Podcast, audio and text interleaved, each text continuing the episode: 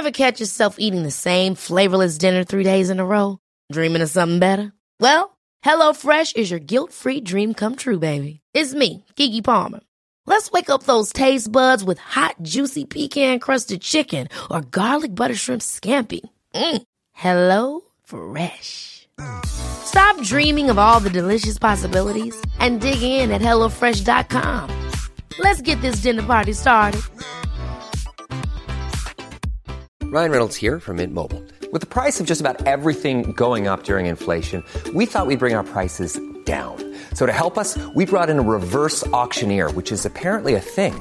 Mint Mobile unlimited premium wireless. Ready to get 30, 30, bit to get 30, bit to get 20, 20, 20, bit to get 20, 20, bit to get 15, 15, 15, 15 just 15 bucks a month. So, Give it a try at mintmobile.com slash switch. $45 upfront for three months plus taxes and fees. Promo rate for new customers for limited time. Unlimited more than 40 gigabytes per month. Slows. Full terms at mintmobile.com. Cuando llamamos a los mosquitos los animales más mortíferos de la Tierra, no estamos hablando solo de muertes humanas.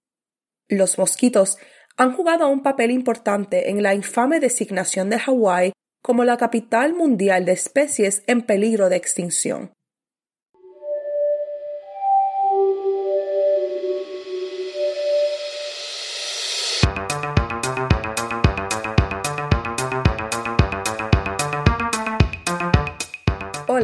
Y bienvenidos a Tiny Vampires, un podcast sobre enfermedades, ciencia e insectos chupasangre. Miembro de la red de podcast Agora. Soy Raquel Montañez González, su presentadora. Este es el episodio 42, Islas de la Malaria. El oyente Mark Whitaker preguntó, ¿qué tan grande es el problema de la malaria aviar para las aves de las islas? Al igual que la malaria humana, la malaria aviar es causada por un parásito. Estos parásitos son una familia de organismos unicelulares llamados Plasmodium, o uno de sus parientes. Son tan pequeños que viven y se reproducen dentro de los glóbulos rojos de sus huéspedes. Esta replicación destruye los glóbulos rojos que los animales necesitan para transportar el oxígeno y el dióxido de carbono de sus cuerpos, lo que provoca una afección llamada anemia, una condición que no es muy diferente a la asfixia. También como la malaria humana, la malaria aviar se transmite de un animal a otro por los mosquitos. Sin embargo, el tipo de mosquito es diferente. La malaria humana es transmitida por una familia de mosquitos llamados Anopheles, mientras que la familia Culex transmite Plasmodium a las aves. Las aves madres también pueden transmitirlo a sus crías antes de que pongan sus huevos. Curiosamente, los parásitos de la malaria aviar pueden cambiar el comportamiento de los mosquitos Culex. Cuando están infectados, se alimentan por más tiempo, pero no ingieren tanta sangre, lo que le da al parásito más tiempo y más probabilidades de ser transferido del mosquito al huésped. Es uno de los parásitos de aves más prevalentes y más estudiados. Debido a esto, gran parte de lo que sabemos sobre la malaria humana provino primero del estudio de la enfermedad en aves. De hecho, la primera enfermedad que se encontró dentro de un mosquito fue la malaria aviar. La revelación de 1897 condujo a una cascada de nuevos descubrimientos. Otros investigadores del cambio del ciclo, que luchaban por descubrir cómo se propagaban las enfermedades, comenzaron a observar a los mosquitos y a otros chupasangres también. El verdadero alcance de lo que ahora llamamos enfermedades transmitidas por vectores comenzó a salir a la luz cuando se descubrió que una enfermedad humana o animal tras otra era propagada por estos diminutos vampiros. Después de ese primer descubrimiento de 1897, se identificó la transmisión de la peste por pulgas en 1898, la fiebre amarilla y la filariasis en 1900, la transmisión de tipus por piojos en 1909, la transmisión de la leishmaniasis por sandflies en 1921 y los descubrimientos continúan hasta hoy.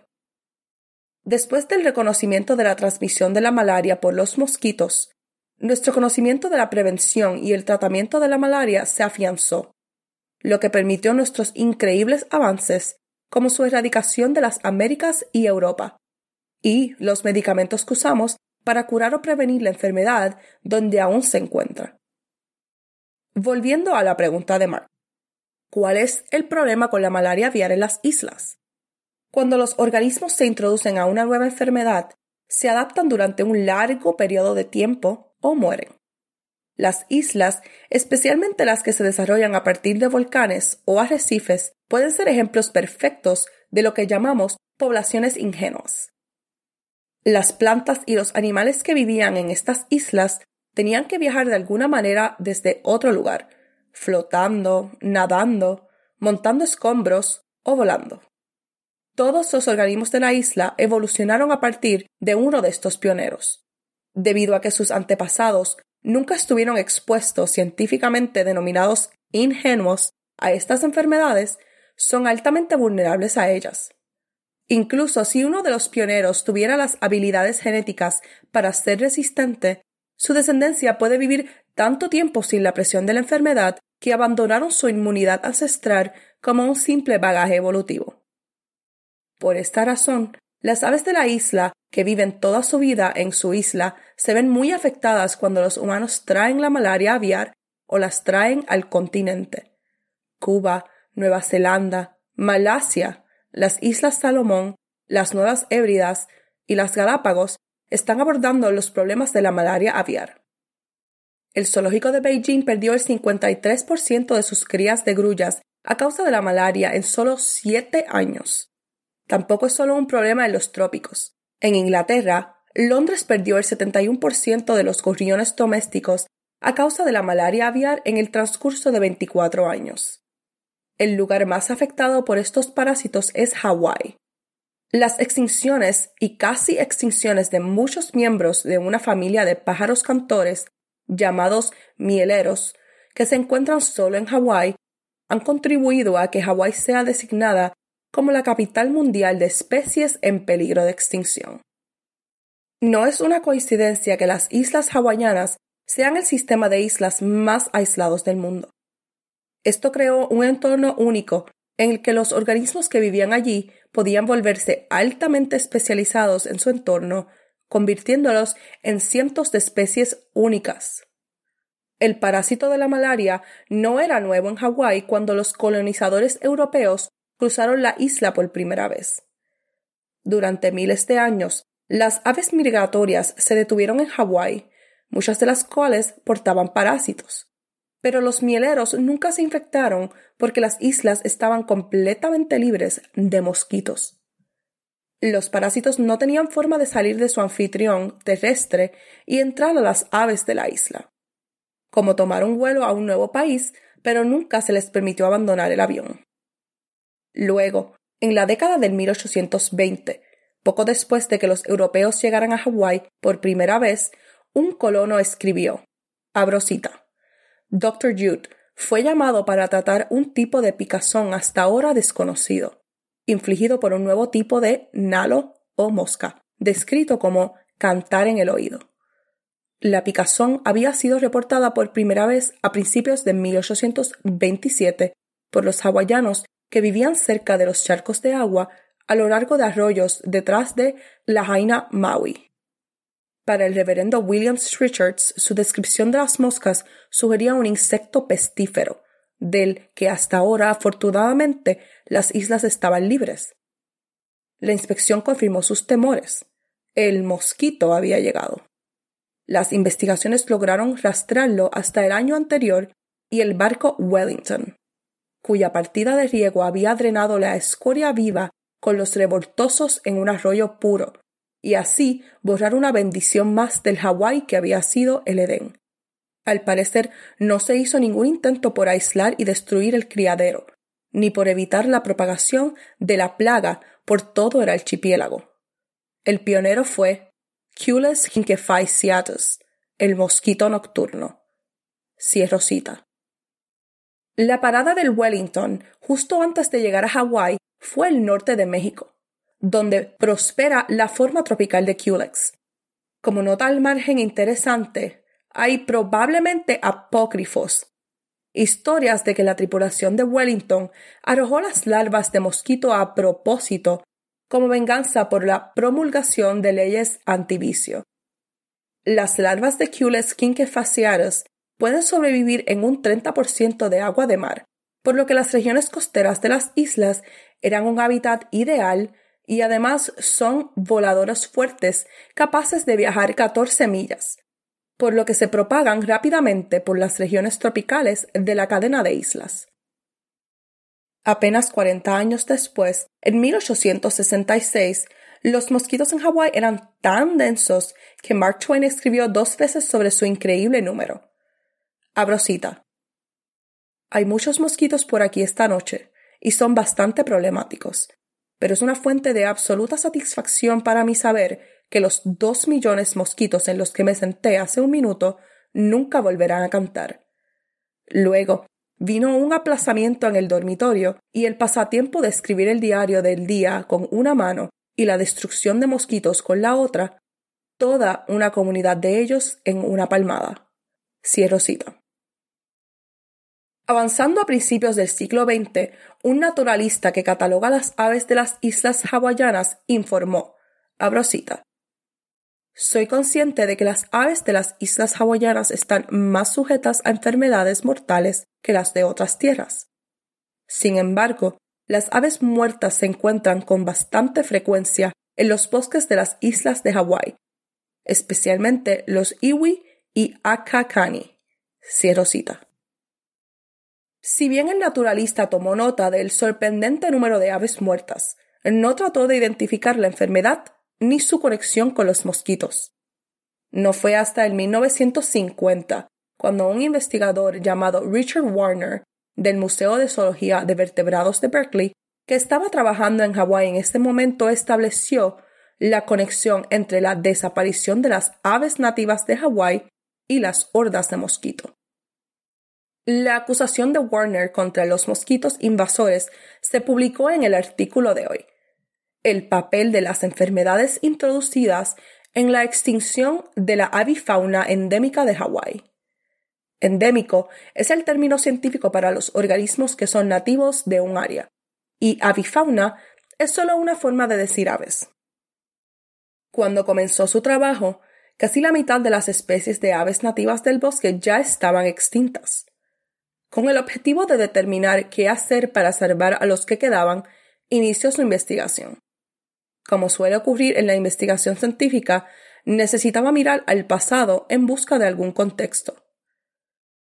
Si bien bastantes naturalistas aficionados y profesionales observaban las muertes e incluso las extinciones a su alrededor, él fue el primero en compilar estas observaciones en una hipótesis sólida que podría ser probada.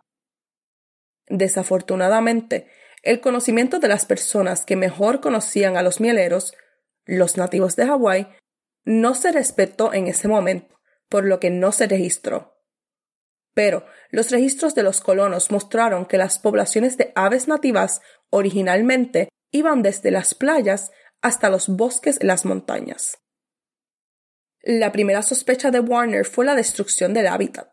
Una gran parte del bosque había sido talada para la ganadería, la agricultura u otros usos. Pero cuando Warner fue a buscar mieleros en las zonas bajas, donde los bosques estaban intactos, todavía no encontró nada. Esto se alineó con informes escritos por naturalistas a principios del siglo XIX, que decían que los bosques de las tierras bajas estaban vacíos de aves. Todo lo que las aves necesitaban para sobrevivir estaba allí, por lo que los investigadores estaban perplejos por la dramática caída en las poblaciones de aves. Su informe decía, abro cita, el autor ha vivido en Hawái solo seis años, pero dentro de este tiempo grandes áreas de bosque que apenas son tocadas por el hacha, salvo en los bordes y salvo unos pocos senderos, se han convertido en una soledad casi absoluta. Uno puede pasar horas en ellos y no escuchar la nota de un solo pájaro nativo. Cierro cita.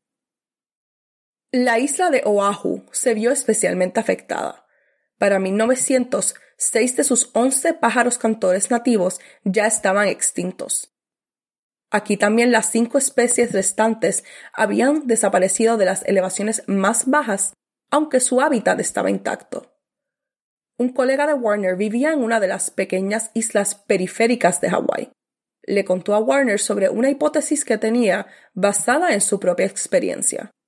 En su isla natal había aves por todas partes hasta que se construyó una ciudad y se trajeron aves domésticas.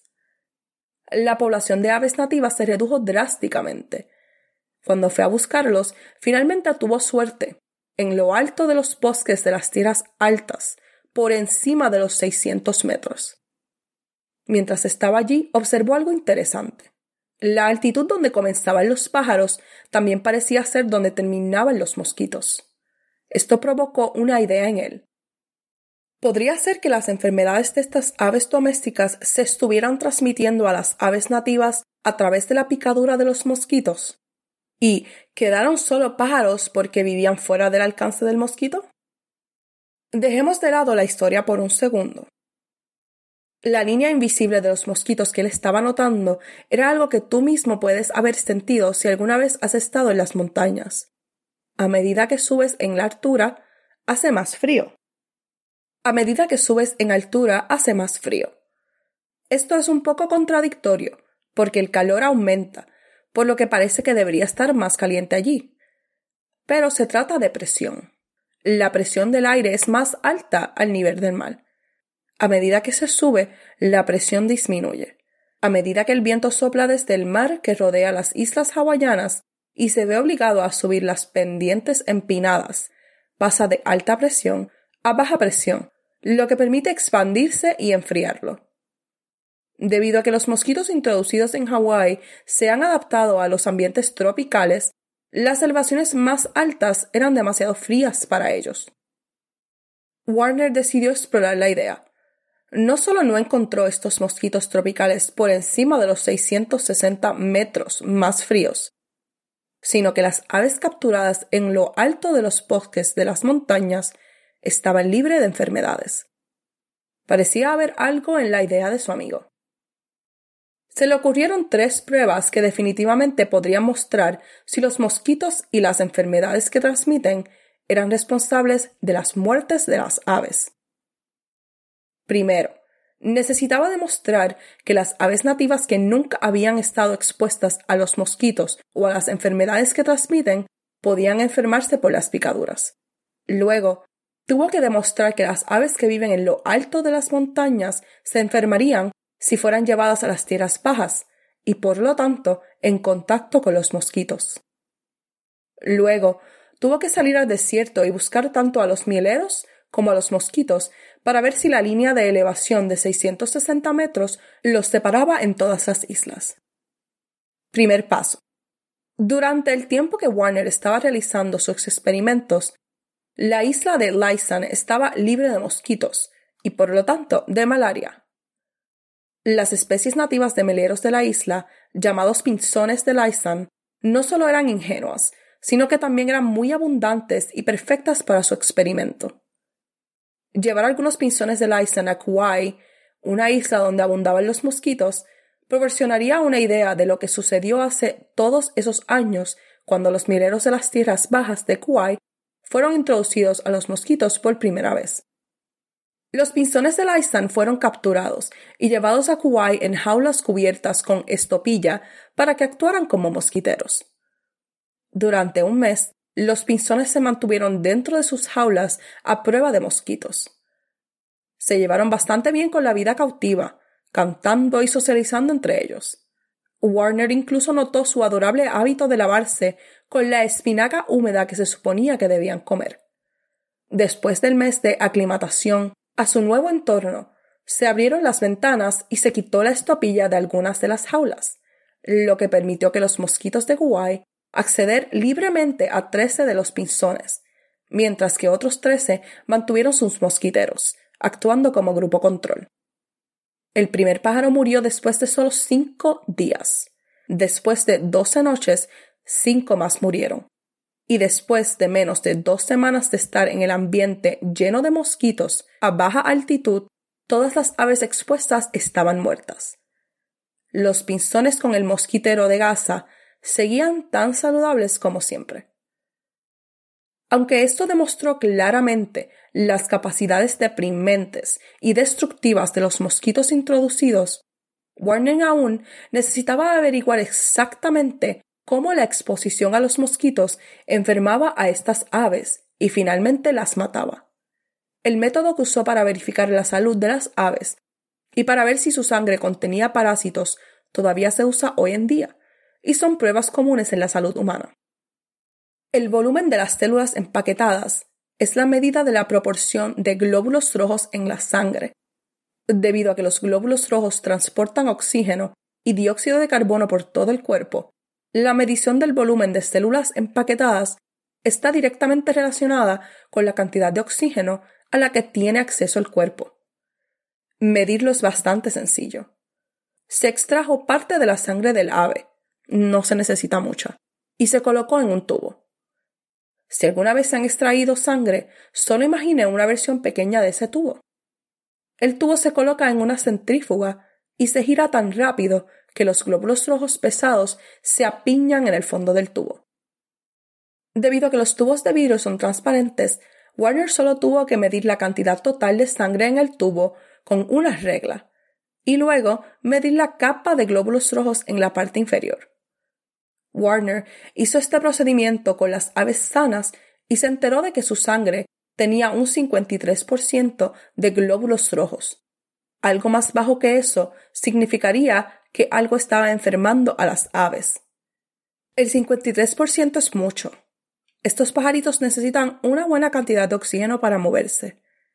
En comparación, los seres humanos nos sentamos alrededor de 35 al 47% a menos de que estemos embarazadas. Cualquier cosa por encima de esto es una indicación de enfermedad. Si Warner vio signos de anemia, realizó el segundo análisis de sangre, lo que se llama frotis de sangre, para ver si la anemia fue causada por la malaria. Un frotis de sangre es exactamente lo que parece. Se coloca una gota de sangre en un portaobjetos de microscopio y luego se junta con otro portaobjetos para que quede súper delgado. Sabes que lo has hecho bien cuando puedes poner la diapositiva en un periódico y leer las palabras a través de la sangre. Esta delgadez le permite a alguien que mira a través del microscopio ver glóbulos rojos individuales. Una vez hecho esto y la sangre seca, se le pone unas gotas de tinte. La mancha le da a los parásitos un color diferente, lo que permite verlos dentro de los glóbulos rojos. Luego, el tedioso trabajo de contar cada glóbulo en el portaobjetos con y sin parásitos, para poner un número exacto de cuán grave es la infección. Warner vio signos de infección por malaria en los pinzones después de solo tres noches de exposición a los mosquitos salvajes. El día 11, una ave pasó de un volumen de células empaquetadas de 53% a solo el 16%. Más de la cuarta parte de los glóbulos rojos de su cuerpo fueron destruidos por el parásito de la malaria. Cuatro horas después de ese análisis de sangre, el pinzón murió a causa de la infección. Su investigación con los pinzones del Iceland solo demostró que un grupo de aves isleñas que nunca antes habían estado expuestas a los mosquitos o a la malaria eran increíblemente susceptibles aún tenían que demostrar que las aves de los bosques de alta montaña se enfermarían de malaria si las llevaran a su antiguo hábitat, ahora infestado de mosquitos. Debido a que la población de mieleros de Kauai ya estaba en tal declive, Warner solo capturó ocho para el experimento. Representaban tres especies diferentes de mieleros y fueron capturados a 1200 metros Desafortunadamente, la historia de la infección fue muy parecida con ellos que con los pinzones. El volumen de concentrado de células sanguíneas de las aves sanas libres de malaria se redujo y su carga de parásitos aumentó, matándolas en cuestión de días.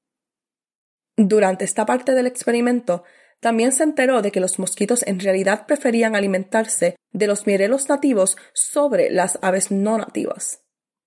Las aves introducidas habían desarrollado formas de lidiar con los mosquitos, no solo porque su sistema inmunológico era bueno para lidiar con la enfermedad, sino también porque tienen comportamientos contra los mosquitos.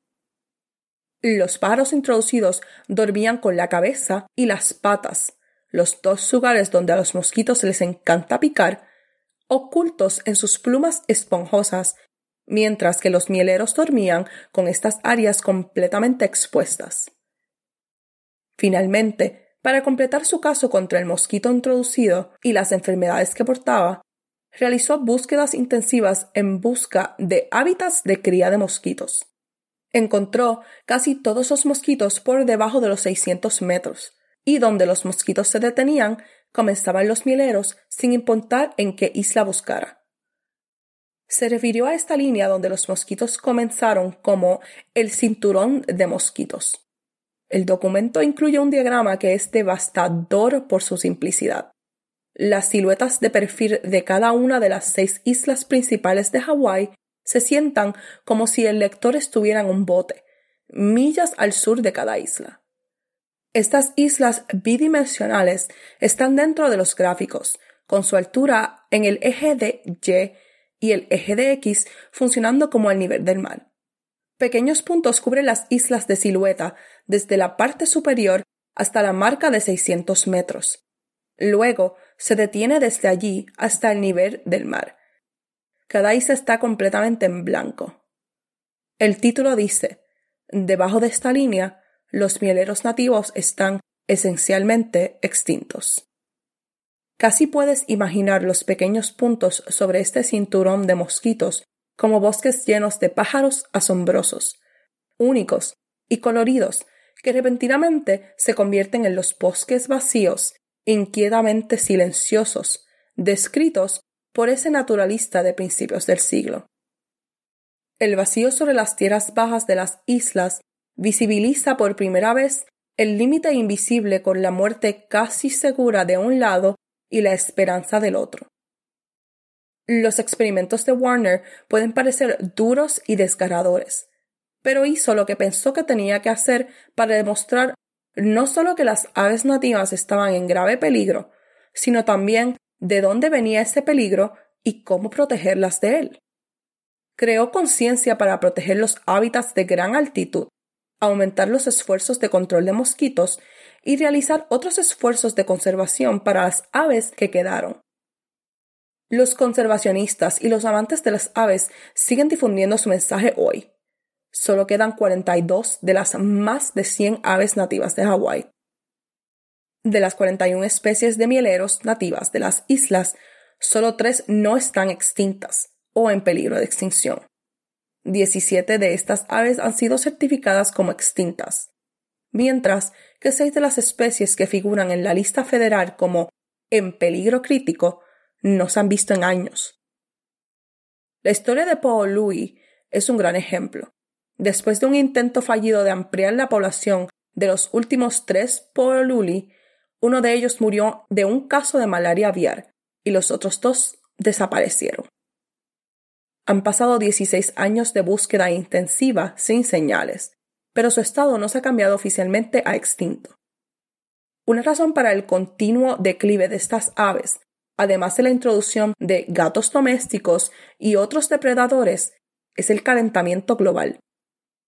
El cambio de temperatura subiendo las montañas realmente es lo principal que mantiene vivas a las aves, por lo que el aumento de las temperaturas es un problema grave para las aves restantes. El cinturón de mosquitos invisible al que se refirió Warner ahora se encuentra en la marca de 1500 metros, si las temperaturas solo suben 2 grados más, la zona de bajo riesgo se reducirá a 57% en algunas islas y un 96% en otras. Algunas de las reservas forestales en Hawái están completamente por debajo de la línea de 1800 metros y por lo tanto ya no podrán proteger a los mieleros. Los volcanes simplemente no son lo suficientemente altos y los bosques no se extienden lo suficiente para que las aves tengan un lugar para correr. El hábitat de las aves nativas se ha reducido entre los mosquitos en las elevaciones más bajas y el límite del bosque en las elevaciones superiores. Lisa Callie Crampton, bióloga conservacionista, dijo, abro cita, sin aves para polinizar y dispersar semillas, controlar insectos en estos bosques, ya no tendremos bosques. Sin el bosque, no tenemos agua para beber, no tenemos control de inundaciones, y no tenemos los cimientos de la existencia humana en las islas. Así que salvar a las aves no es superficial, sino imperativo. Cierro cita. El control de los mosquitos parece ser la solución más obvia, y hay muchos defensores de las aves trabajando precisamente en eso. La eliminación de animales introducidos como jabalíes, cabras y ciervos evita que creen nuevos criaderos de mosquito. Una gestión más estricta del agua en las tierras del rancho también reduciría las poblaciones de mosquitos. Las vacunas contra la malaria aviar están incluso en desarrollo, pero todavía no sabemos si son seguras para estas aves. Asimismo, hay mosquitos transgénicos, como los que mencionamos en el episodio 3, o los mosquitos probióticos, Wolbachia, como los que mencionamos en el episodio 23. Pero las regulaciones gubernamentales para su uso no se han establecido en Hawái. Si es así, los modelos informáticos nos dicen que el uso de mosquitos machos estériles, ya sea del método de modificación genética o del método probiótico, producirá algunos resultados muy prometedores, especialmente en las zonas de elevación media donde las aves son más vulnerables. También hay proyectos en marcha que se centran más directamente en las aves. Una es reforestar tierras de gran altitud que se volvieron estériles debido a la tala, la ganadería y el pastoreo excesivo por parte de mamíferos salvajes y aprovechar al máximo los espacios libres de mosquitos que han dejado las aves. Los programas de reproducción trabajan para mantener la alta diversidad genética de las poblaciones restantes con el objetivo de prevenir las complicaciones de la endogamia.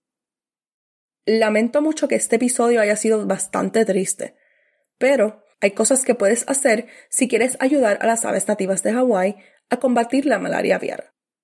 Muchos de los proyectos de los que hablo están a cargo del proyecto de recuperación de aves del bosque de Kauai, por lo que puedes donarles si tienes los medios, ser voluntario con ellos si vives en Hawái o simplemente compartir este episodio con tu comunidad. Nunca subestimes el poder de las personas que se preocupan por algo. Antes de cerrar el episodio, solo quiero compartir con ustedes las canciones de algunas de estas aves en peligro de extinción.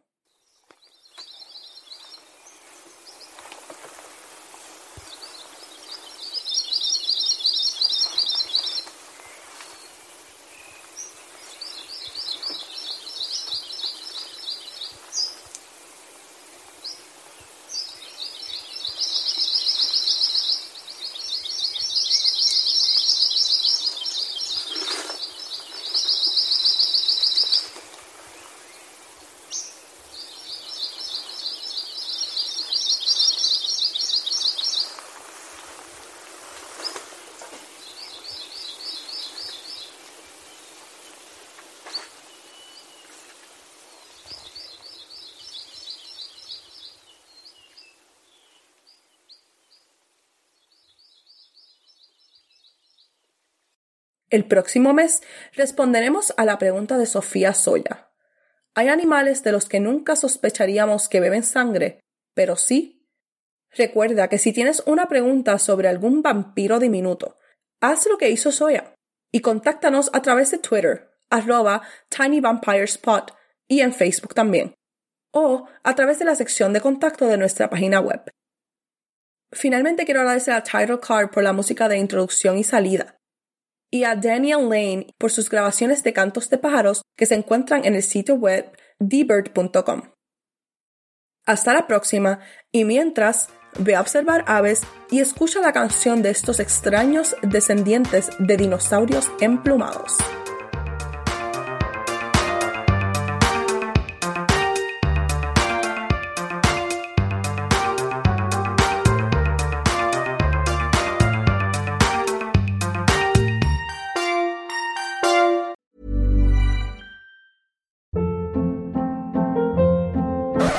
Hold up. What was that? Boring. No flavor. That was as bad as those leftovers you ate all week. Kiki Palmer here, and it's time to say hello to something fresh and guilt-free. Hello Fresh. Jazz up dinner with pecan-crusted chicken or garlic butter shrimp scampi. Now that's music to my mouth. Hello Fresh. Let's get this dinner party started. Discover all the delicious possibilities at hellofresh.com.